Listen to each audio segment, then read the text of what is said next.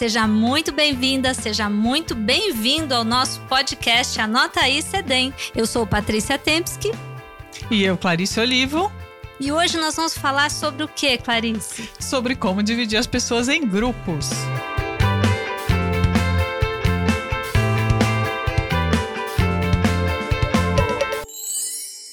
E eu acho que é muito bom, porque no nosso piloto nós já discutimos formas de apresentação em sala de aula em grandes grupos. Depois a gente já discutiu com vocês formas de começar uma aula, dar aquele início, aquele quebra-gelo. E hoje está na hora da gente discutir como é que a gente divide os alunos para trabalhar em pequenos grupos, né? Para tornar então o ensino mais ativo. E são quantas dicas que a gente vai dar hoje? 10, tá bom? 10 para você, Clarice? Tá ótimo. E quem estiver escutando pode também mandar outras ideias e contar pra gente o que vem fazendo então para dividir os seus alunos. Mas antes de começar, eu queria dizer a vocês que aqui no Centro de Desenvolvimento de Educação Médica da Faculdade de Medicina na Universidade de São Paulo, a gente leva muito a sério as evidências em educação.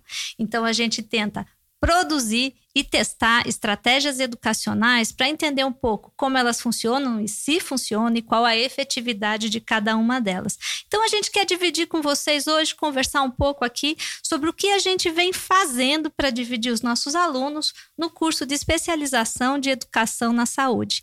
Diz aí, Clarice. Primeira dica: a gente pode dividi-los por números. E aí, por números, a gente pode usar uma infinidade, pode, posso dar uma infinidade de dicas para vocês. Eu conto, pensando que tem 10 alunos, eu posso contar até 5. Depois se quero, se eu quero um grupo de 5. Exatamente. Se eu quero um grupo de 5, eu conto até 5, depois repito essa mesma contagem. E aí eu posso fazer par com par, né? Par com par, ímpar com ímpar, ou o um com um, o dois com dois, o três com três, ou na sequência, né? Os cinco primeiros, os cinco depois. É, se for fazer par com par, ímpar com ímpar, é melhor fazer até seis, porque daí dá o número certinho. Fica a dica aí para vocês. Diquinha mas, top. Isso, mas não se preocupa, porque se tiver número ímpar, claro que vai ficar um número, um grupo sempre com mais pessoas. E aí só repete o número. E pronto, tudo resolvido. E aí eu acho que tem mais uma coisa aí, uma dica para quem vai fazer esse, essa estratégia que é muito usada, né? Você entra na sala, aponta para o seu aluno e vai dizendo um, dois, três, quatro, cinco.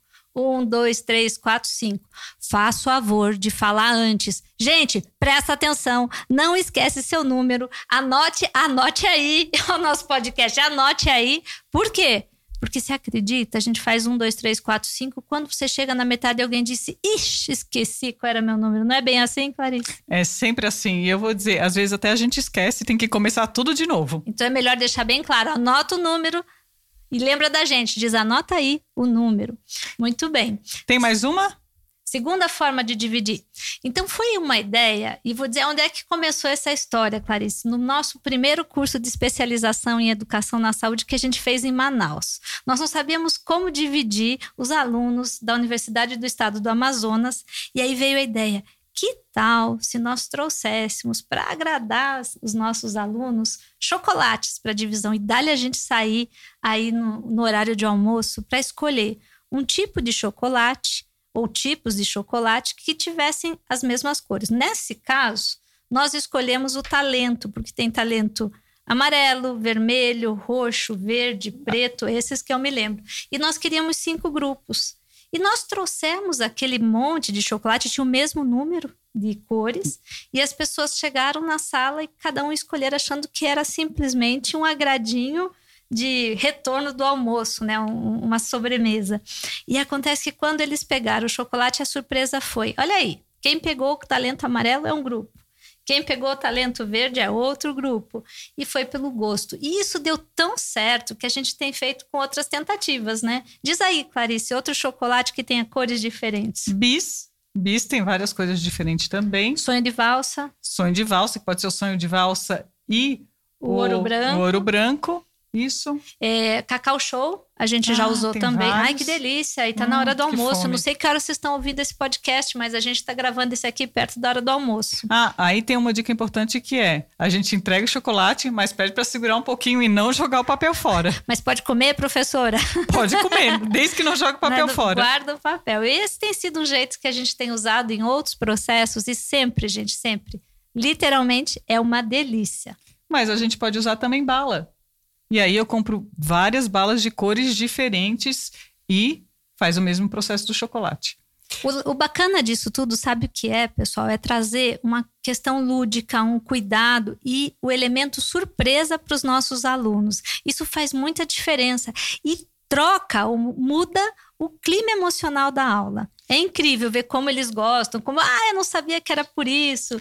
E então, essa dica e esse jeito de dividir os alunos em grupo é algo que a gente tem usado muito. Sim, e tem uma dica importante, de novo, que é contar. Então, conta direitinho quantos você quer em cada grupo para colocar certinho o número de chocolate ou de balas diferente. Bora para a terceira?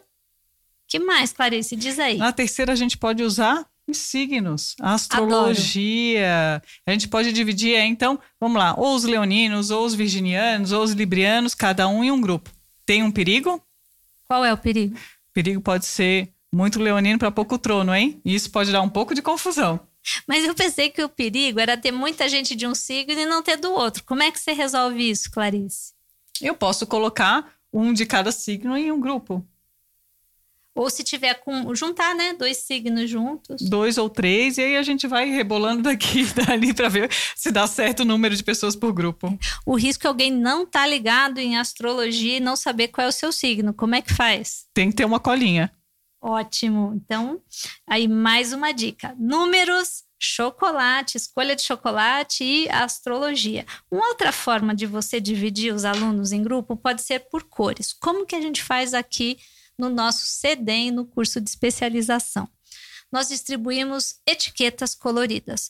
A questão, gente, aí é quando a gente tem muitos grupos. Outro dia nós fizemos um curso com o American College of Physicians e eram 10 ou 12 grupos, nós tivemos que apelar para cor dourada, para cor prateada, para é tons de verde. Tons de verde. E foi difícil explicar a diferença do verde claro para o verde escuro. E por falar em verde, tem aí um risco e a gente precisa estar atento com a inclusão das pessoas que têm daltonismo, não é mesmo? Ó, para ficar mais fácil ainda, essas etiquetas que a gente está falando, passam na papilaria, são aquelas bolinhas redondas que têm várias cores. Inclusive, elas têm são redondas, né, bolinhas, mas elas podem ser estrelas ou coração se você tiver muitos grupos. Ainda dá para usar esse artifício.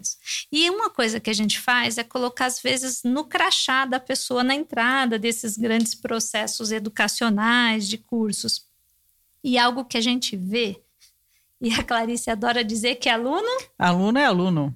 Independente se ele é, tem outra formação, se ele é professor ou não. Quando ele vira aluno, ele vira aluno mesmo. E quando né? coloca no crachá, conta aí, Clarice, o que, que o povo faz. Então eu vou contar o que, que aconteceu com a gente. A gente fez essa estratégia das etiquetas, das bolinhas de várias cores.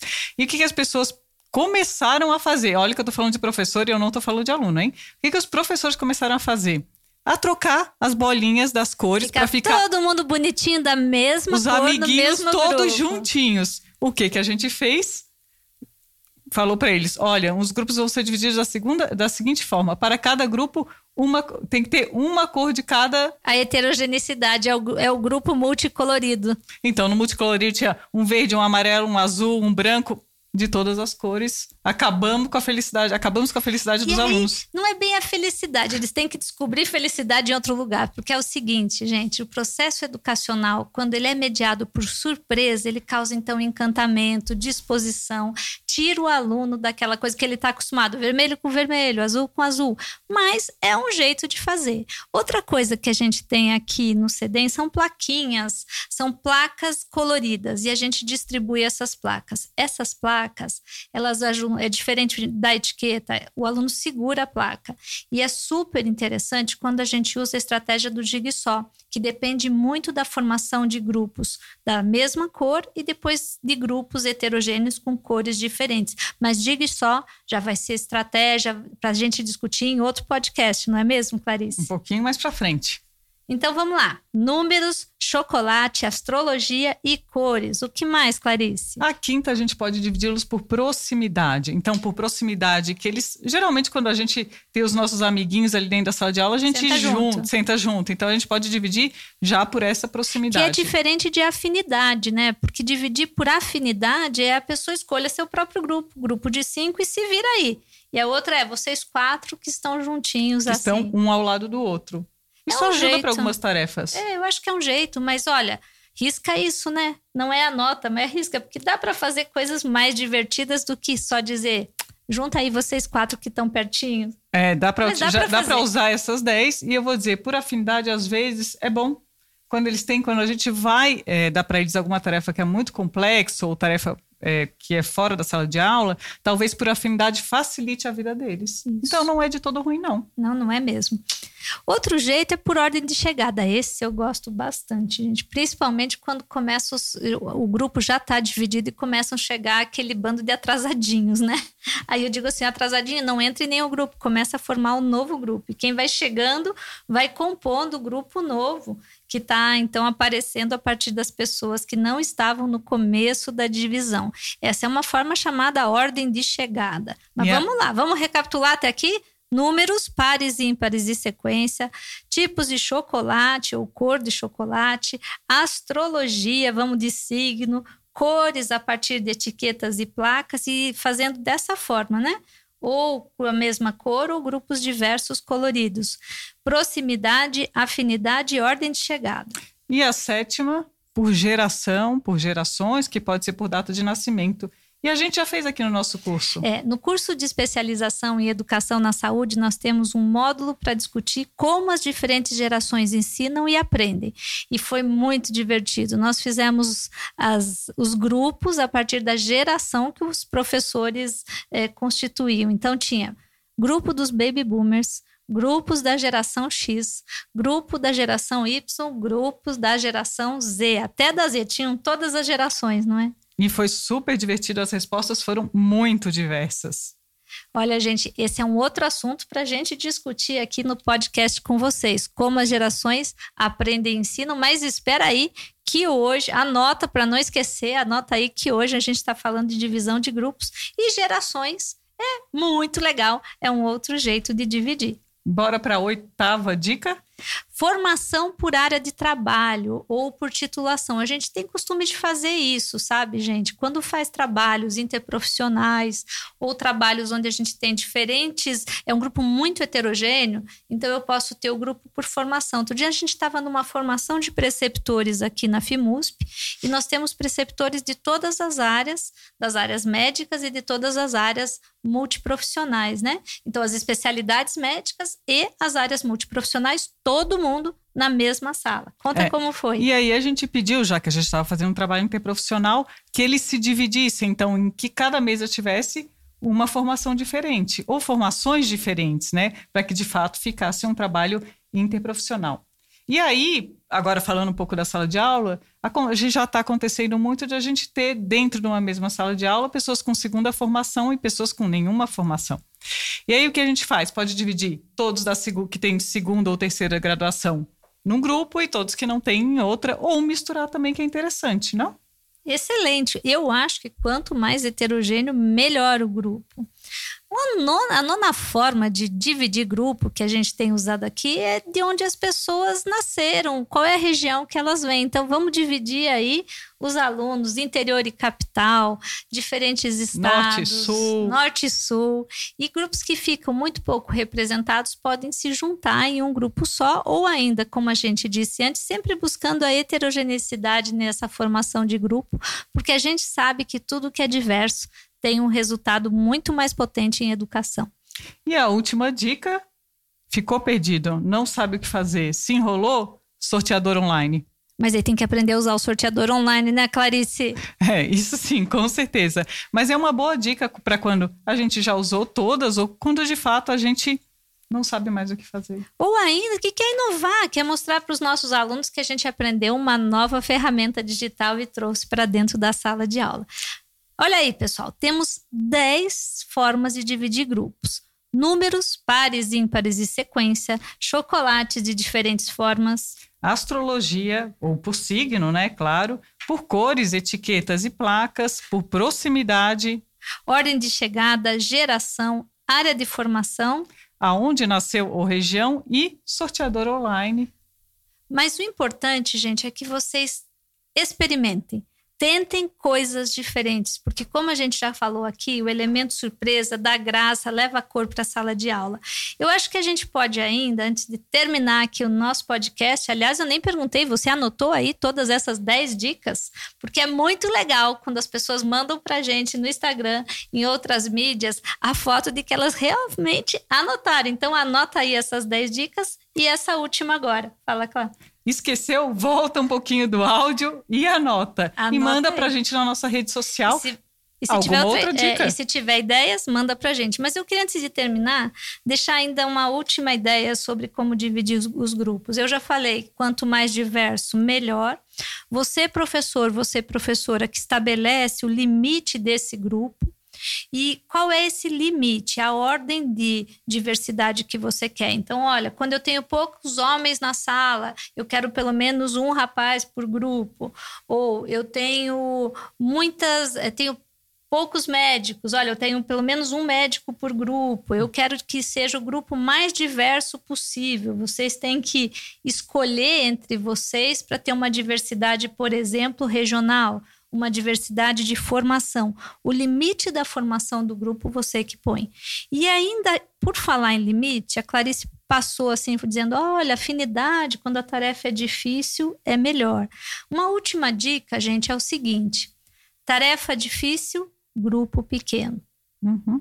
Quanto mais difícil a tarefa, vai ser mais fácil de realizar se o grupo for pequeno. Como assim? É isso mesmo. Um grupo grande, ele só funciona com tarefas difíceis se você dividir as tarefas.